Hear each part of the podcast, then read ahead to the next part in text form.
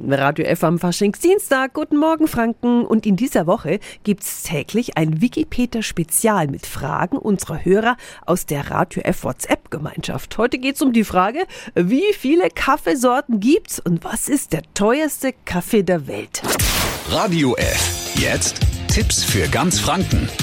Hier ist unser Wiki Peter. Die Frage kann ja wohl nur von einem Kaffeeliebhaber kommen. Bei Kaffee sind erstmal Kaffeearten und Sorten zu unterscheiden. Von der Kaffeepflanze werden spezielle Kaffeebohnen gezüchtet und diese Spezies werden zu den Kaffeearten gezählt. Davon gibt es rund 120 verschiedene. Die bekanntesten Arabica und Robusta. Kaffeesorten wiederum, die aus den Arten gemacht werden, die gibt's unzählige.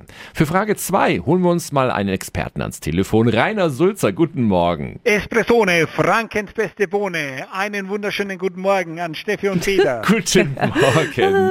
Was ist denn der teuerste Kaffee? Der teuerste Kaffee wurde 2019 auf einer Privatauktion versteigert und zwar, das waren Panama Geisha und das Pfund wurde dort für 1029 Dollar versteigert und ging an einen Japaner nach Dubai.